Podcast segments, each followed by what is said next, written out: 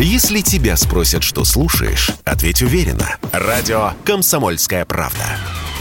Ведь Радио КП – это эксклюзивы, о которых будет говорить вся страна.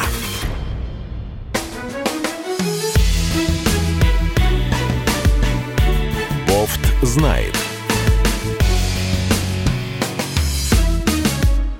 Здравствуйте, друзья! В студии радио «Комсомольская правда» Иван Панкин. На связи по скайпу Георгий Бофт, известный российский журналист, политолог Георгий Георгиевич. Здравствуйте.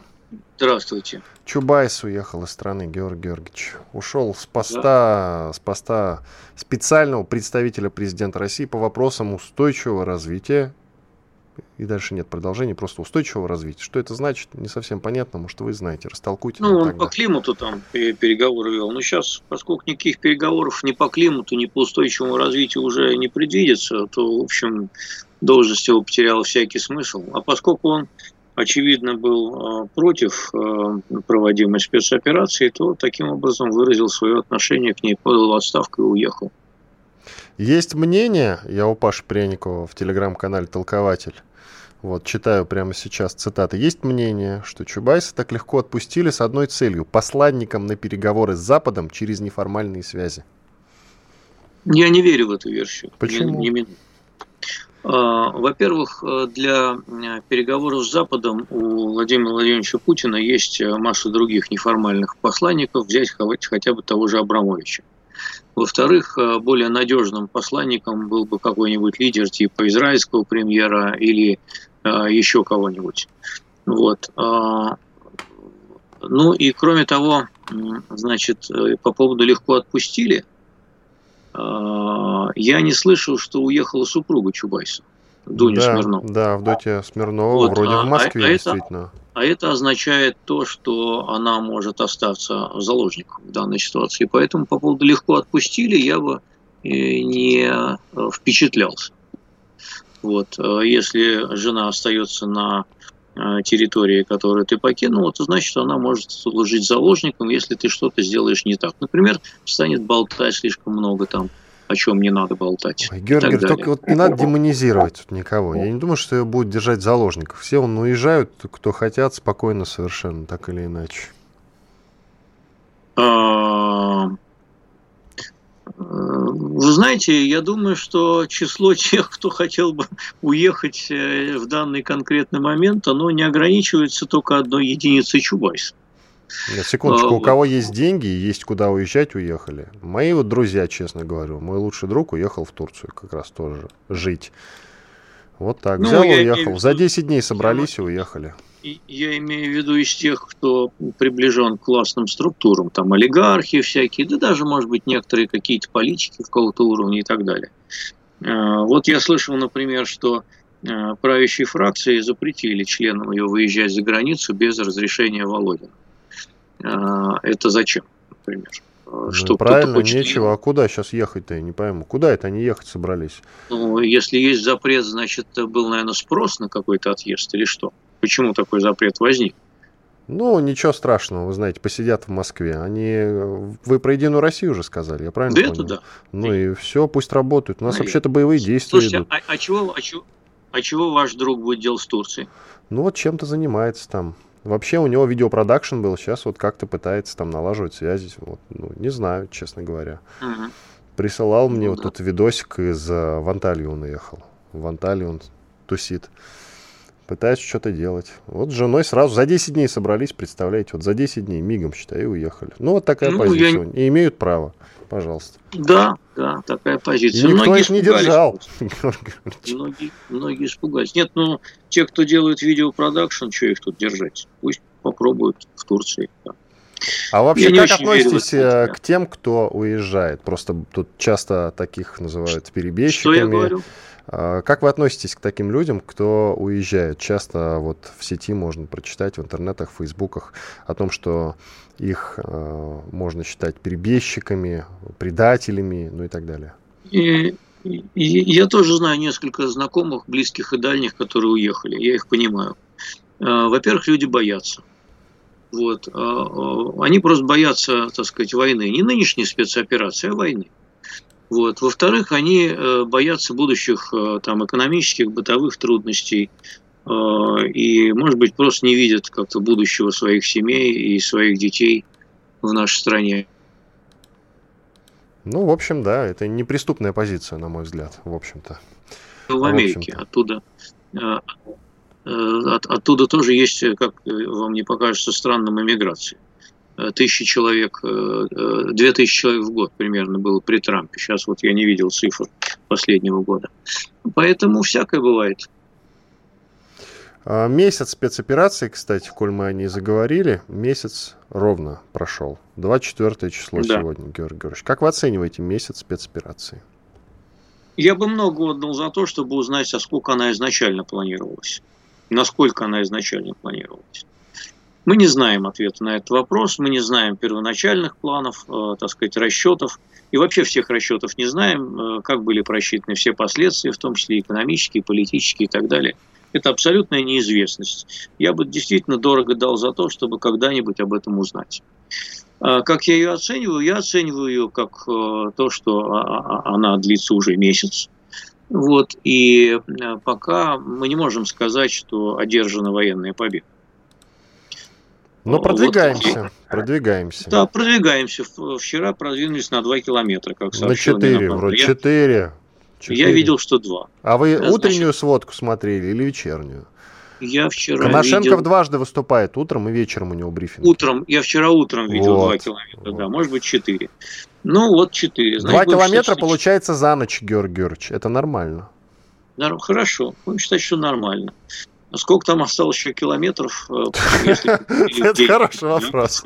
Надо посчитать, сколько там до Львова. Самая большая, в общем-то, по территории страна в Европе после России. Мне не очень понятна ситуация сейчас под Киевом, что там происходит, так сказать, будут его брать, не будет. Ну, чего гадать? Я не знаю. А вы же читаете... В Мариуполе мы все видим э, упорнейшие уличные бои, пока он не взят под контроль.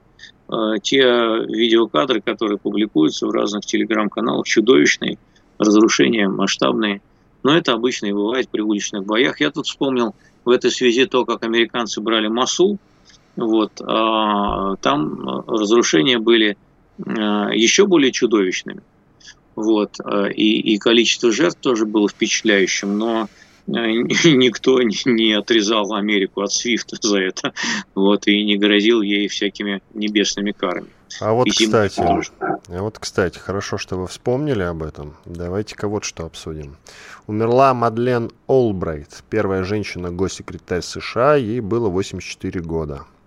Умерла она то ли сегодня, то ли вчера, что-то такое я видел. В общем, умерла Мадлен Олбрайт.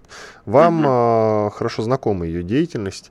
Э, тут любопытный момент. Припомнили журналисты один из ее разговоров. Ей вот журналистка задавала вопрос в свое время. Лесли Шталь, даже история сохранила это имя. Мы слышали, что от санкций против Ирака погибло более полумиллиона детей, больше, чем в Хиросиме. как вы думаете, оправдано ли это? Олбрайт ответил, я думаю, что это очень сложный выбор, но мы считаем, что это оправдано. 12 мая 96 из передачи «60 минут» канала CBS. Вот так вот. Да, это был такой эпизод.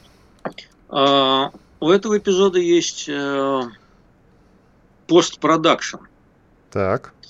А, значит, она заключается в том, что когда Мадлен Олбрайт ушла с своего поста, э, она э, через некоторое время заявила о том, что это ее заявление было глупостью. Это, правда, произошло довольно поздно. Последнее такое заявление было в 2020 году аж. Вот, то есть 25 лет прошло с тех пор. Правда, и после э, этого интервью она сразу же обвинила э, интервьюера в том, что ее, э, что вопрос был, так сказать, провокационным. А, а, это преступление, оказывается, да, провокационные вопросы задавать? Ну да, так да. и запишем. Да, и она в этом контексте якобы неправильно отреагировала и так далее. Это не снимает с нее никакой моральной вины, разумеется. А, правда, а, уже после свержения Саддама Хусейна я знаю, что было проведено расследование относительно детской смертности в Ираке. Вот, и, и было выяснено, э, не знаю, кому тут верить, э, было выяснено, что никакого резкого всплеска детской смертности в Ираке не было, тем более лишних полмиллиона смертей детей тоже не было. Поэтому это была лживая информация, а, если уж говорить правду. Ну хорошо. Но тем не менее, реакция даже на такую лживую информацию, она показательна. Мадлен Олбрайт, конечно, не была ангелом, она не была голубем, она была типичным ястребом, хотя и работала на демократическую партию. Поэтому тут, в общем, все с ней понятно. Цитатку-то я привел, и я уточнил. Это 12 мая 96 -го года. Да. Три года до бомбардировок Югославии. К да. которым она тоже приложила руку свою, как да, и Байден, в общем-то. Совершенно верно. И она еще является автором а, фразы, я это запомнил, может быть, это тоже вранье, но она сказала, а, цитата следующая, значит, что Россия не имеет права единолично распоряжаться богатствами Сибири. Как-то так. Э, эта фраза абсолютно ей не принадлежит, это абсолютный фейк. А, фейк. Угу. Угу. Да, этот фейк. А, и, э, кажется, в 2006 году в интервью российской газете один бывший отставной генерал ФСУ признался, что эту фразу придумал он.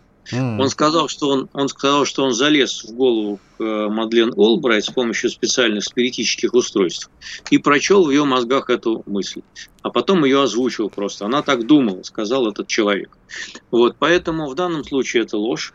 Вот. А что касается бомбардировок Югославии, то тут есть, э, как ни противно, две версии. Я а мы давайте против... уже обе версии обсудим в следующей части. У нас давайте. 20 секунд остается, мы не успеем давайте. обе версии за 20 секунд да, обсудить, давайте. как бы нам этого не хотелось. Иван Панкин и Георгий Бофт, ведущий российский журналист и политолог. Я так понимаю, у нас секунд... А, 10 секунд у нас осталось. А, друзья, никуда не переключайтесь через две минуты мы продолжим наш эфир. Иван Панкин и Георгий Бофт, я уже говорил.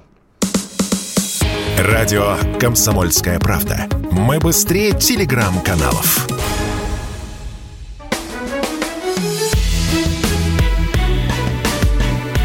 Бофт знает. Иван Панкин и Георгий Бофт, известный российский журналист и политолог. Мы продолжаем. Георгий Георгиевич, мы начали говорить про бомбардировки Белграда. Кстати, вот уже сколько лет прошло? Сколько лет? 99-й год, как раз вот в эти дни. 24 или 23-го началось это все. Да, где-то 24-го. Да, марта и длилось до, я прям как сейчас помню, кстати, смешно, но тем не менее, а, до, до лета, 10 числа, это июнь, кажется, что-то такое было, или июль, несколько месяцев. Смотрите, я... Плотных э, бомбардировок. Я, я противник бомбардировок э, Югославии. И считаю, что это было э, тоже своего рода преступлением. Вот, и что не надо было до этого доводить. Вот. В то же время нельзя не обратить внимание э, на, на два обстоятельства. Первое, что э, война в Югославии началась не в 99 году. Она началась, э, дай бог памяти, в 93-м. Вот. И на протяжении кровавой резни в Боснии двухлетней, которая длилась с 93 до 95 года, администрация Клинтона, в общем, э, мало что сделала для того, чтобы эту резню прекратить. Хотя в Организации Объединенных Наций стоял вопрос о том, чтобы ввести туда миротворцев. И, э, значит, после долгого сопротивления Америки миротворцы там появились, но они бездействовали. И, в общем, э, с, с, по инициативе Милошевича, именно Милошевича, который начал бороться с сепаратизмом в разных его проявлениях, боснийском, хорватском там, и так далее и тому подобное, там вот эта война, она длилась много лет. НАТО вмешалось на последней стадии этой войны, и формальным поводом было прекращение этнических чисток э, в Косово э, со стороны э, сил того же Милошевича. Причем это, конечно, была односторонняя подача, потому что это была уже взаимная резня, резали и сербов, и косоваров. Вот. Но надо признать, что после трех месяцев бомбардировок гражданская война ведь в Югославии прекратилась. А, и это стало средством прекращения этой многолетней войны. А, это очень трудно признать, но это факт. А, ровно так же, как спецоперация российских войск на Украине является попыткой прекратить э, восьмилетнее издевательство над жителями Донбасса, которые иными средствами прекратить было нельзя, как э, говорит нам российское руководство, и мы ему должны в этом верить. Вот, собственно, и все. Ну, аналогия, кстати, очень хорошая и очень точная, действительно. Очень точная. Ладно, идем дальше. Мы тут э, хотим Рубли получать за газ, который продаем за рубеж, Георгий Георгиевич. Вчера Владимир Путин об этом объявил, и все офигели. И мы, кстати, тоже. И вы, я уверен, да, тоже. Офигение, офигение длится уже вторые сутки. Европейский, это было приурочено. Я, я думаю, что это было приурочено специально, конечно, к саммиту Евросоюза и визиту Байдена в Европу, для того, чтобы они там зачесали репу. Вот они ее чешут уже второй день, не знают, как им реагировать. Ну, кстати, тут важный момент. Только недружественным странам газ за рубли. Да. Только недружественным. Да. Да, только не А дружественным газ за что есть? Недружественным мы продаем порядка 70% э, газа, а если взять трубопроводный, то, по-моему, больше 80%. А, поэтому, э, значит, э, недружественным странам мы напродавали газа, дай бог память, в прошлом году на почти 70 миллиардов долларов. А, так что вот так вот сразу их перевести в рубли, ну, мне интересно, чем это закончится, конечно, история, потому что это такая смелая инициатива, и у нее есть как, так сказать, свои положительные стороны, так и те стороны, которые еще не вскрылись. В общем, тут много подводных камней, конечно. А давайте с конструкцией разберемся. Потому что никто же не понимает, что это значит. Во-первых, Нет, непонятно. Конструкция, Нет, конструкция проста как палка. Значит, Э, вот вы представитель, там, например, э, австрийской компании OMV. Вот вы похожи на австрийца, вы приходите значит, на московскую биржу э, со своим мешком евро, вот, и говорите, я хочу у вас значит, законтрактовать газ на месяц вперед, поэтому вот вам евро, бросаете их на биржу, как на рулеточный стол, и получаете заветные рубли, которыми платите за газ. Все. Угу. Да, кстати, значит, эти рубли вы проводите через, допустим, Газпромбанк. Я ну, понял. А в чем сейчас в чем проблема? Что мы должны проблема с мешком том, рублей прийти теперь уже, да? То есть я как австриец. Том, что, проблема в том, что э, проблем несколько. Одна проблема это краткосрочная, что, э, в общем, основные банки российские под санкциями. И проводки финансовые между э, значит, Россией и Евросоюзом, они как бы затруднены нам запретили получать евро в, нали, в, значит, в, в, в наличке, а, ну и так далее. Там много всяких кучек санкций. Для того, чтобы эти рубли как бы проводить и получать и перевести нам евро, а, нужно нарушить собственные наложенные санкции. Но это даже десятое дело может сделать исключение. Главная проблема состоит в том, что а, а как считать цену? Вот э, накануне объявленной Путиным инициативы рубль стоил, дай бог памяти, 104 э, э, рубля за доллар. Э, а сегодня он стоит 94 или 96 рублей за доллар. Согласитесь, эта разница такая довольно существенная. Вот, поэтому как фиксировать цену в рублях? Вопрос вопрос. Дальше другие вопросы. А как высчитывать страховку, фрахт, там, э, транзит и прочие платежи, которые все номинированы, конечно же, э, либо в евро, либо в долларах.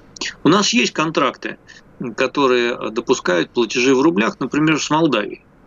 И с Молдавией вообще нет никаких проблем перейти на рубли или хоть еще на что-нибудь. Там это все предусмотрено. А вот с других э, контрактах не предусмотрено. И, э, значит, э, платежи в валюте. Ну вот, например, мы с вами заключили контракт, что вы у меня покупаете машину, или я у вас, или квартиру. И мы написали, что мы расплачиваемся в рублях. А потом вы мне приходите и говорите, минуточку, а я не хочу вам платить в рублях, я хочу вам заплатить в монгольских тугриках. Ну, я после, чего я, после чего я надолго задумываюсь.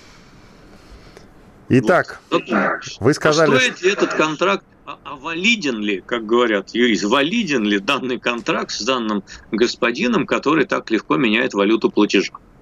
При этом а, значит, вот э, банды российские, то есть облигации, давеча тут, они были оплачены в той валюте, в которой номинированы, то есть в долларах. Э, и Минфин, так сказать, заплатил, и дефолта не случилось.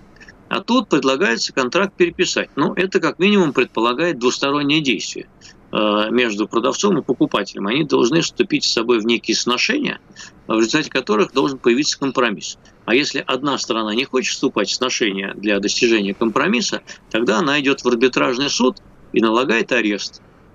на то, то, то имущество продавца, который вот таким образом поступает.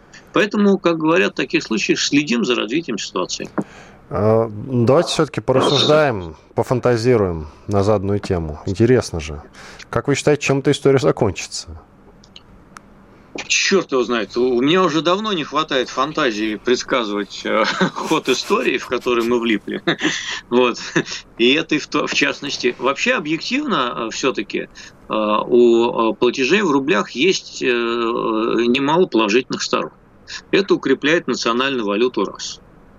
Вот это, в принципе, если, так сказать, вот нам согласятся кто-то, да, Э, значит, платить в рублях, это понудит этих э, значит, контрагентов продавать нам и свои товары в рублях тоже.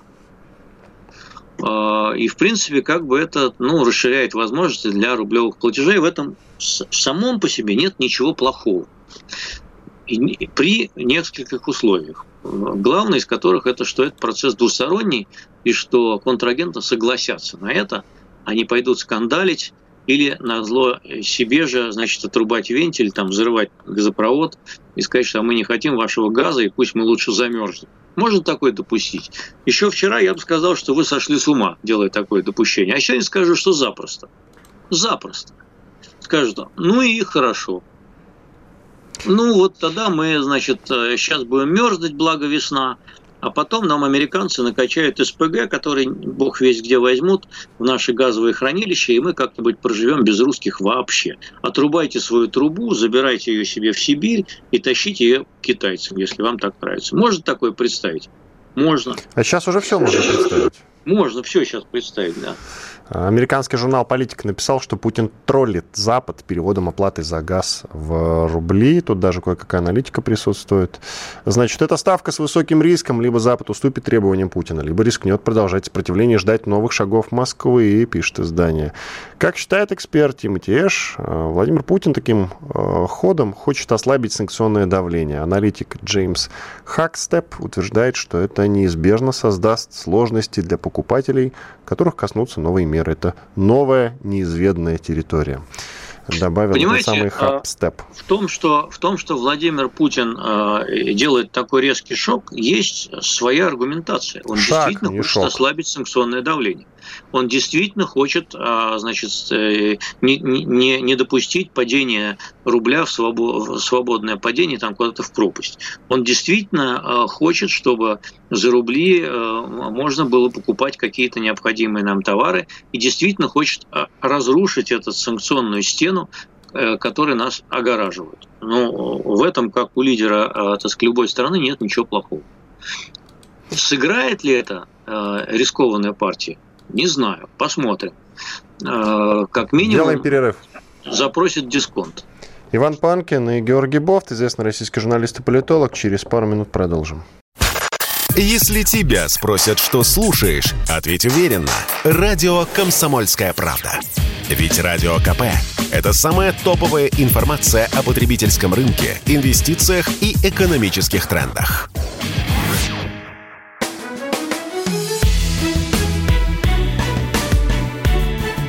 Знает.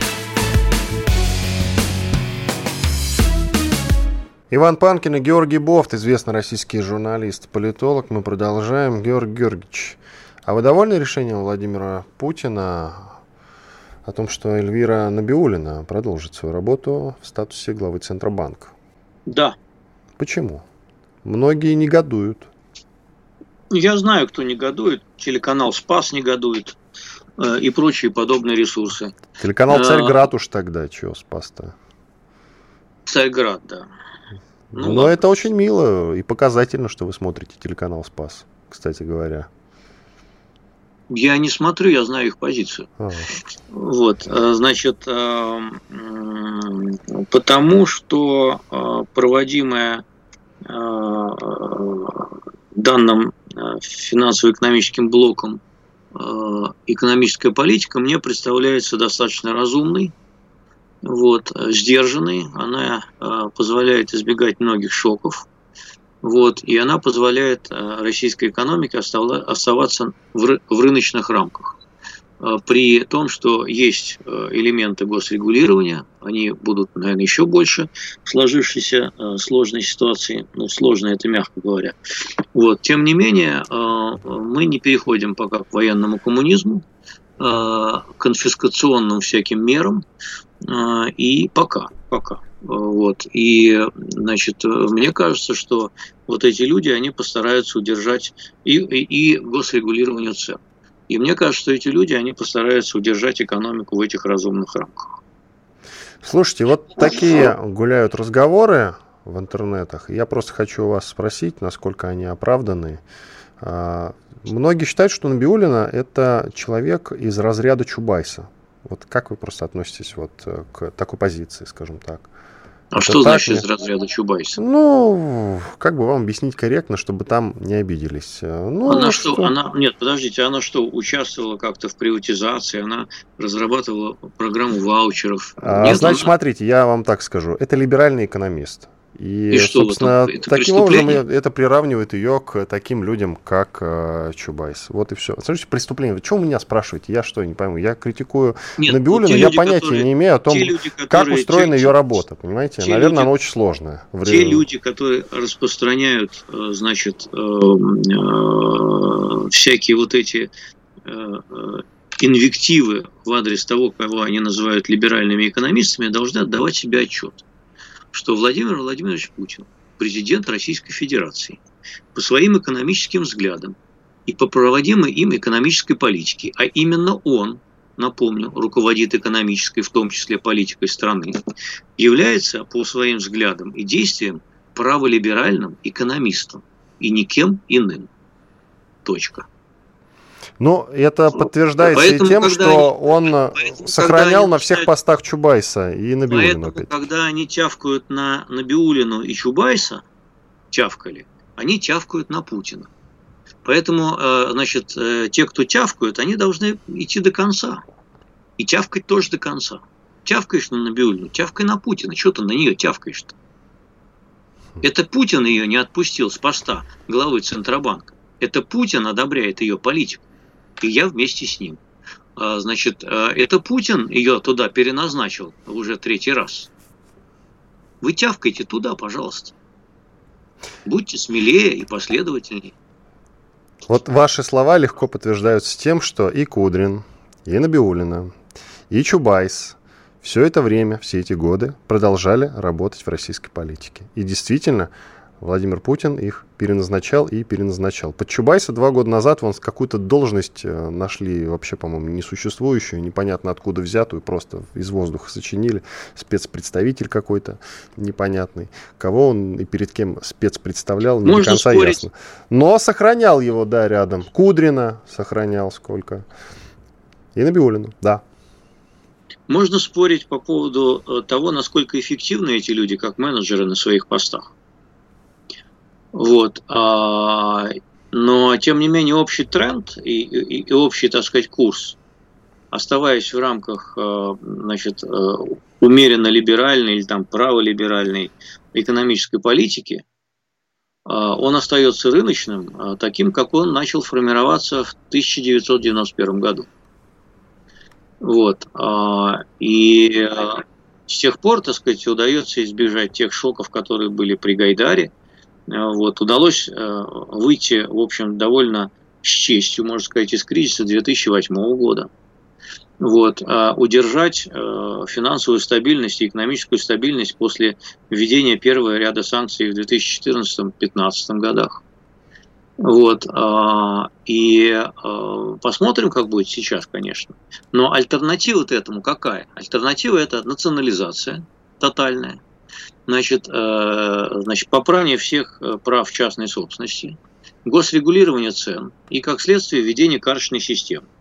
Вот, тотальный дефицит и все такое прочее. Э, вот, а, отмена, значит, да, конфискация еще вкладов. Скажут, что большие вклады надо конфисковать. Вот такая альтернатива, никакой другой нет. Не надо иллюзий. И тут же возникает вопрос, вот, например, про Кудрина. Сбежит ли он вслед за Чубайсом, как вы считаете? И вообще, Нет, кто следующий? Я, я, я не знаю, я давно с ним очень не виделся, буквально много лет, поэтому если я увижу его, я спрошу, сбежите я почему, я почему Алексей спрашиваю? Леонидович или нет. Я почему мне кажется, спрашиваю? Что, мне кажется, что Чубайс сбежал крайне вовремя, потому что если бы он не сбежал, то сегодня он был, был в санкционном списке, как и Греф. Вот. У меня вот э, по этому поводу нет э, совершенно никаких сомнений даже поскольку уже пошли санкционировать тех, кто, э, э, ну, так сказать, скажем так, э, откровенно имеет, так сказать, прозападные позиции, с кем можно было бы и договариваться, и разговаривать, просто по, по факту паспорта уже, по факту гражданства санкционируют. Действительно, Великобритания расширила санкционный список по Беларуси и России. Значит, среди тех, кто попали под эти самые санкции, Герман Греф, как вы сказали, Олег Тиньков, что любопытно, который осудил военную спецоперацию вообще-то. Да. Ну, призвал к миру, скажем так. Вот. Также банки попали. Альфа-банк, Газпромбанк, Алрос, РЖД, Совкомфлот, Русгидро, РЖД, Россельхозбанк и также группа Вагнер, которая не юрлицо вообще. Ну вот как-то так. Почему я сказал про Кудрина? А, Почему? А, месяц назад, ну там плюс-минус, да, вот как только началась военная спецоперация, через несколько дней, Ходорковский записал видеообращение, в котором упомянул Чубайса, Кудрина, еще кого-то, и сказал, ребята, если вы публично не обозначите а, значит, свое отношение к происходящему, то мы с вами не товарищи, не обижайтесь. И вот Чубайс уехал. Просто так, как в этом списке Ходорковского, я скажем думаю, так, есть я, и Кудрин, я, я задаю вопрос. Это, это примерно то же самое, что я сказал. Э, эта идея носилась в воздухе, потому что просто ну, кончаются списки у тех, кто э, так сказать, по западным представлениям заведомо должен быть под эмбарго, да, и поэтому открывают другие списки уже, и все. Э, там вообще просто берут, кто там наверху-то находится, и, и, и санкционируют. А США распространили санкции на золото Банка России. Что это значит? Это значит, что всякие продажи золота из золотовалютных резервов России а, будут находиться под американскими санкциями. Слушайте, ну раз пошла такая пьянка, а может кранчик-то перекроем уже, да не будем с ними ни о чем разговаривать. Кранчик, газ, нефть, я имею в виду. Что перекроем? Газ, нефть. Да скоро уже, что Нет, ну, ну от, от чего ждем? Ну, смотрите. Да все уже, ну, ну что, еще к тому, все к, к тому идет. Э, мне кажется, что газ надо перекрывать в обмен на отключение интернета, например. Поэтому, когда отключат интернет, э, переключим, отключим газ. Да. И что еще мы можем отключить?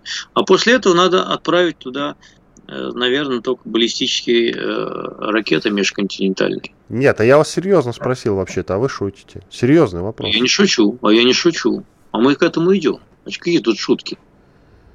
Санкции, э, даже самые жуткие, когда-то кончатся, а политики и э, значит, э, военные действия, они не, не останавливаются. Но логика-то развития, она же обретает собственную уже внутреннюю логику. Поэтому, когда паровоз несется вперед без тормозов и под откос, там каток едет асфальтоукладочный, ну как его остановить? Никак, пока он не врежется куда-нибудь. Никак. Ну что ж, э, еще вот хочу поговорить про японцев. Япония назвала неприемлемым решение России прекратить переговоры по по мирному договору. Она же тоже попала в список недружественных стран. Нам запрещено проводить любые операции в иенах, это японская валюта. Поэтому как-то с нашей стороны это было логично, да, прекратить, отрезать им путь к Курилам вообще. Даже посещать Курилы они не смогут. Это было логичным, но они вот выражают протест. Как вообще разговаривать с этими японцами, а? Ну, честно. У вас есть друг японский какой-то, один или не один? Растолкуйте, что они от нас хотят Ну, вообще? он был тут советником-посланником. А, вот, а, значит, мы с ним давно не виделись. Он приезжал сюда несколько лет назад, и мы пили кофе где-то, не помню где. По-моему, это уже было после Крыма. Ну, да. если пару лет назад, то после, конечно, Крыма то ну, 8 я, лет. Я не помню, может быть, больше. Время так быстро летит. Наверное, после Крыма уже, да. А, ну, он уже в отставке давно и э, там, не дает никаких оценок, хотя он был довольно откровенен. Раньше. И что же он вам откровенно рассказал? Ну, сейчас ситуация полностью изменилась, вот, а, а значит, что касается вот этих решений, то они просто зафиксировали уже существующее положение вещей. Э, японцы не посещают Южные Курилы уже больше двух лет, прежде всего из пандемии. Вот, а, значит, никаких реальных переговоров по мирному договору не ведется. Значит, никто никакие Южные Курилы никуда не собирается отдавать, и переговоры по хозяйственной совместной деятельности тоже да, давно зашли в тупик. Делаем паузу. Иван Панкин и Георгий Бофт. Бофт знает. Радио «Комсомольская правда». Никаких фейков, только правда.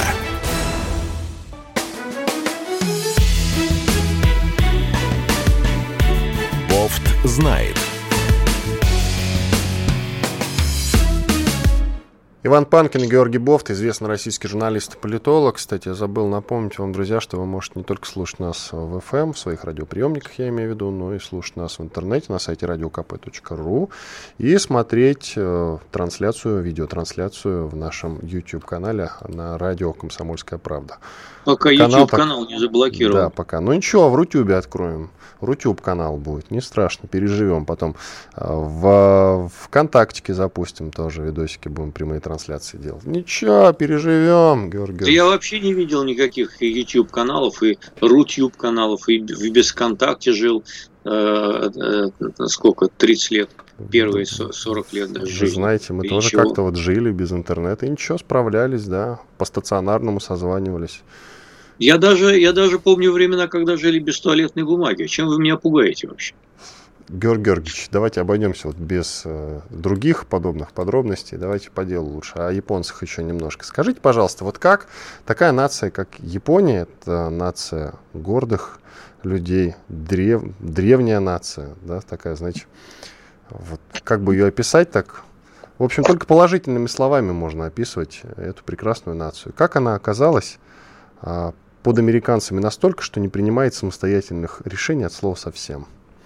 Нация я выдающихся скажу, людей, она, я вам самураев. Скажу, как она, там, она там оказалась в результате итогов Второй мировой войны. Потому что она эту Вторую мировую войну проиграла. Вот, и, э, значит, э, было две ядерные бомбардировки, в том числе для того, чтобы э, в том числе ускорить это поражение, оно оказалось разгромным. И американцы навязали Японии в результате мирного договора те условия, которые вот она в которых с тех пор живет. В том числе демилитаризацию и, переводя на наш современный язык, денацификацию. Навязали. Вот. У Японии нет армии, у нее есть силы самообороны, у нее есть ограничения по вооружениям, у нее есть ограничения по ведению боевых действий за границей вот, э, по размерам э, значит, э, оборонного бюджета и по наступательным вооружениям. Вот как да, вот на Мидуэй авианосце был подписан мирный договор такой. Вот так и навязали. И да, что, и там из этого нет никакого военная... выхода из этой ситуации? Америка... А зачем выход? А почему должен быть выход? А вы хотите возрождения милитаристской Японии, что ли? Кого вы хотите? Ну, я бы, знаете, чего хотел? Возрождение самостоятельного соседа. А самостоятельный сосед это может быть милитаристская Япония. Как вам такая перспектива? Ну, Почему вы думаете, что она будет придерживаться пророссийских вы знаете, позиций? А вы знаете, давайте уже начнем а, новую игру без американцев. Американцы мне как-то в этом смысле надоели. Но они пока хоть есть, бы с японцами, хоть бы с японцами. Хоть бы с японцами. Лучше с японцами, на самом деле. Это уже как-то будет поинтереснее, на мой взгляд. Тогда, тогда что, надо им отдать Южный Курил в знак примирения? Что вы предлагаете? Нет, надо американцев побеждать каким-то загадочным для нас образом.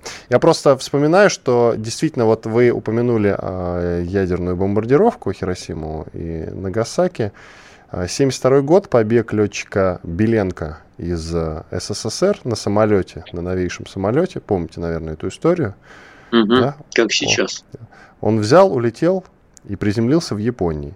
И да. через считанные часы там уже были американцы, они, значит, этот самолетик-то разобрали, мы э, потеряли систему свой-чужой за счет этого. И мне до сих пор непонятно, вот такой маленький срок прошел после бомбардировки Хиросимы и Нагасаки, а японцы уже были целиком и полностью под американцами как это вот понимать, честно? Не связались с нами даже, не отдали нам, не вернули нам летчика, на самом вы деле. Знаете, а пошли э, на поводу после, американцев уже тогда. Вы знаете, после взятия Берлина Красной Армии э, тоже через какое-то время часть Германии тоже была вот примерно уже под нами, так же как Япония под Америкой. А что тут такого?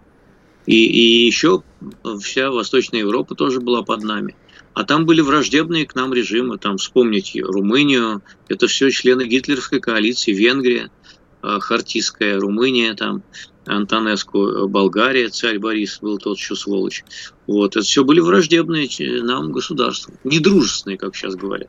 Вот, а, а стали вот в, в миг дружественными, были полвека дружественными государствами.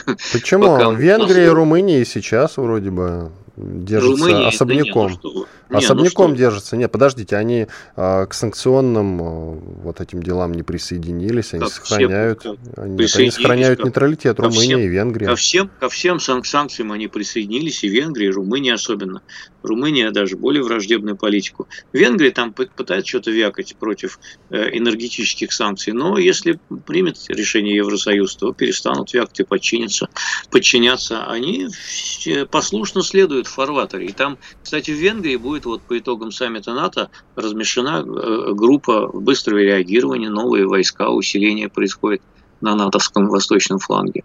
Вот, так что все там в порядке. Теперь они не под нами, они под ними. А я не говорю, что они под нами, я говорил, что они соблюдают нейтралитет. Вы знаете, вот эти настроения э, антинатовские, они растут в Европе. Вы можете смеяться, но они растут. Что вы говорите? Да. Особенно, особенно после 24 февраля. А сейчас давайте, растут, смотрите, Георг Георгиевич. Уже нет силы сдерживать. Не надо всех растут. европейцев принимать за идиотов. Ладно, это все политика, что называется. И люди все видят. Со временем они разберутся в этой ситуации. Это, что конечно, Россия не так уж и не права. Хочется, хочется дожить до этого времени а, когда они разберутся. Георгий Георгиевич, ну ладно, вы можете с иронией э, это воспринимать, но сейчас подождите, кризис в Европе пройдет и посмотрим на настроение людей. Вот, например, слова итальянского фермера. Кукуруза в прошлом году стоила 20 евро за центнер, сейчас 50. Ячмень стоил 20 евро, сейчас 40. Соя стоила 40, теперь 80. Дизельное топливо стало э, что-то там расти и уже стоит под 3 евро. А, за электричество плата для работы конюшен удвоилась. Мы больше не знаем, что делать, чтобы производить качественную и здоровую пищу. Мы вынуждены кормить животных раз в день вместо двух. Люди закрывают фермы. По его словам, среди фермеров Италии, Испании, Франции и стран Бенилюкса растут протестные настроения.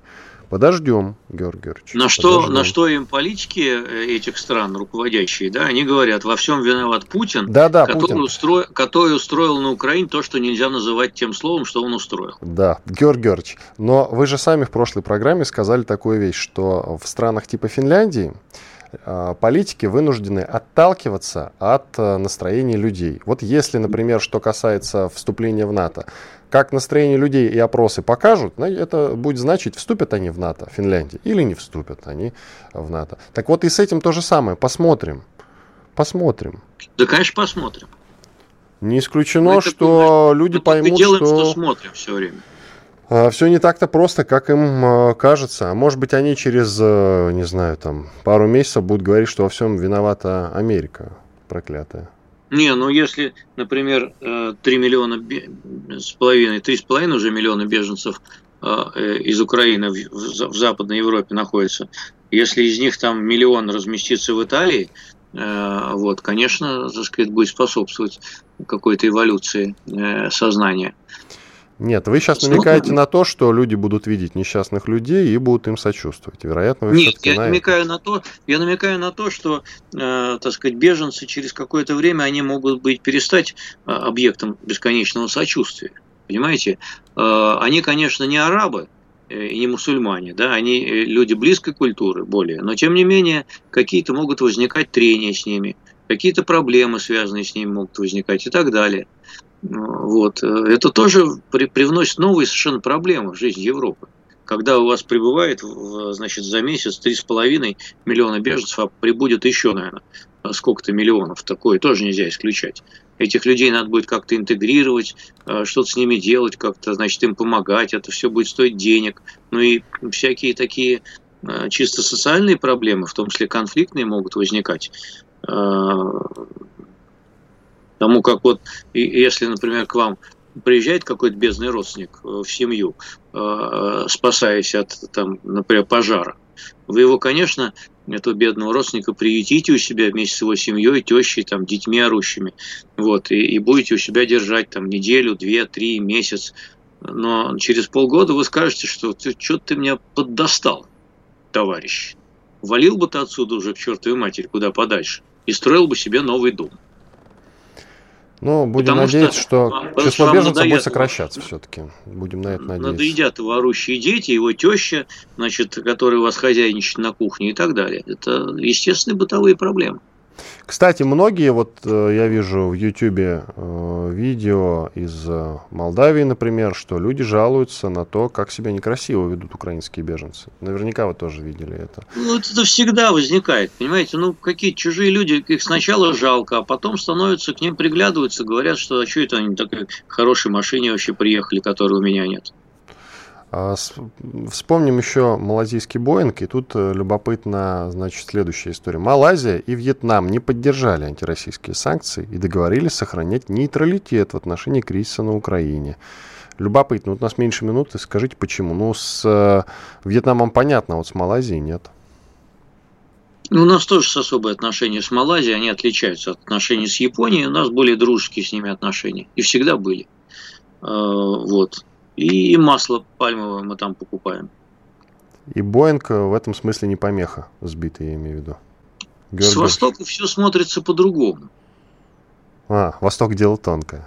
Конечно. Ну ладно. У нас 20 секунд, по-моему, до конца, поэтому самое время уже и заканчивать наш замечательный эфир. Иван Панкин и Георгий Бофт, известный российский журналист и политолог, были здесь, остались довольны, как я говорю традиционно. Друзья, вы можете, если начали не сначала слушать этот выпуск, то обязательно зайдите на сайт radiokp.ru и найдите, послушайте подкаст с самого начала. Всего вам доброго.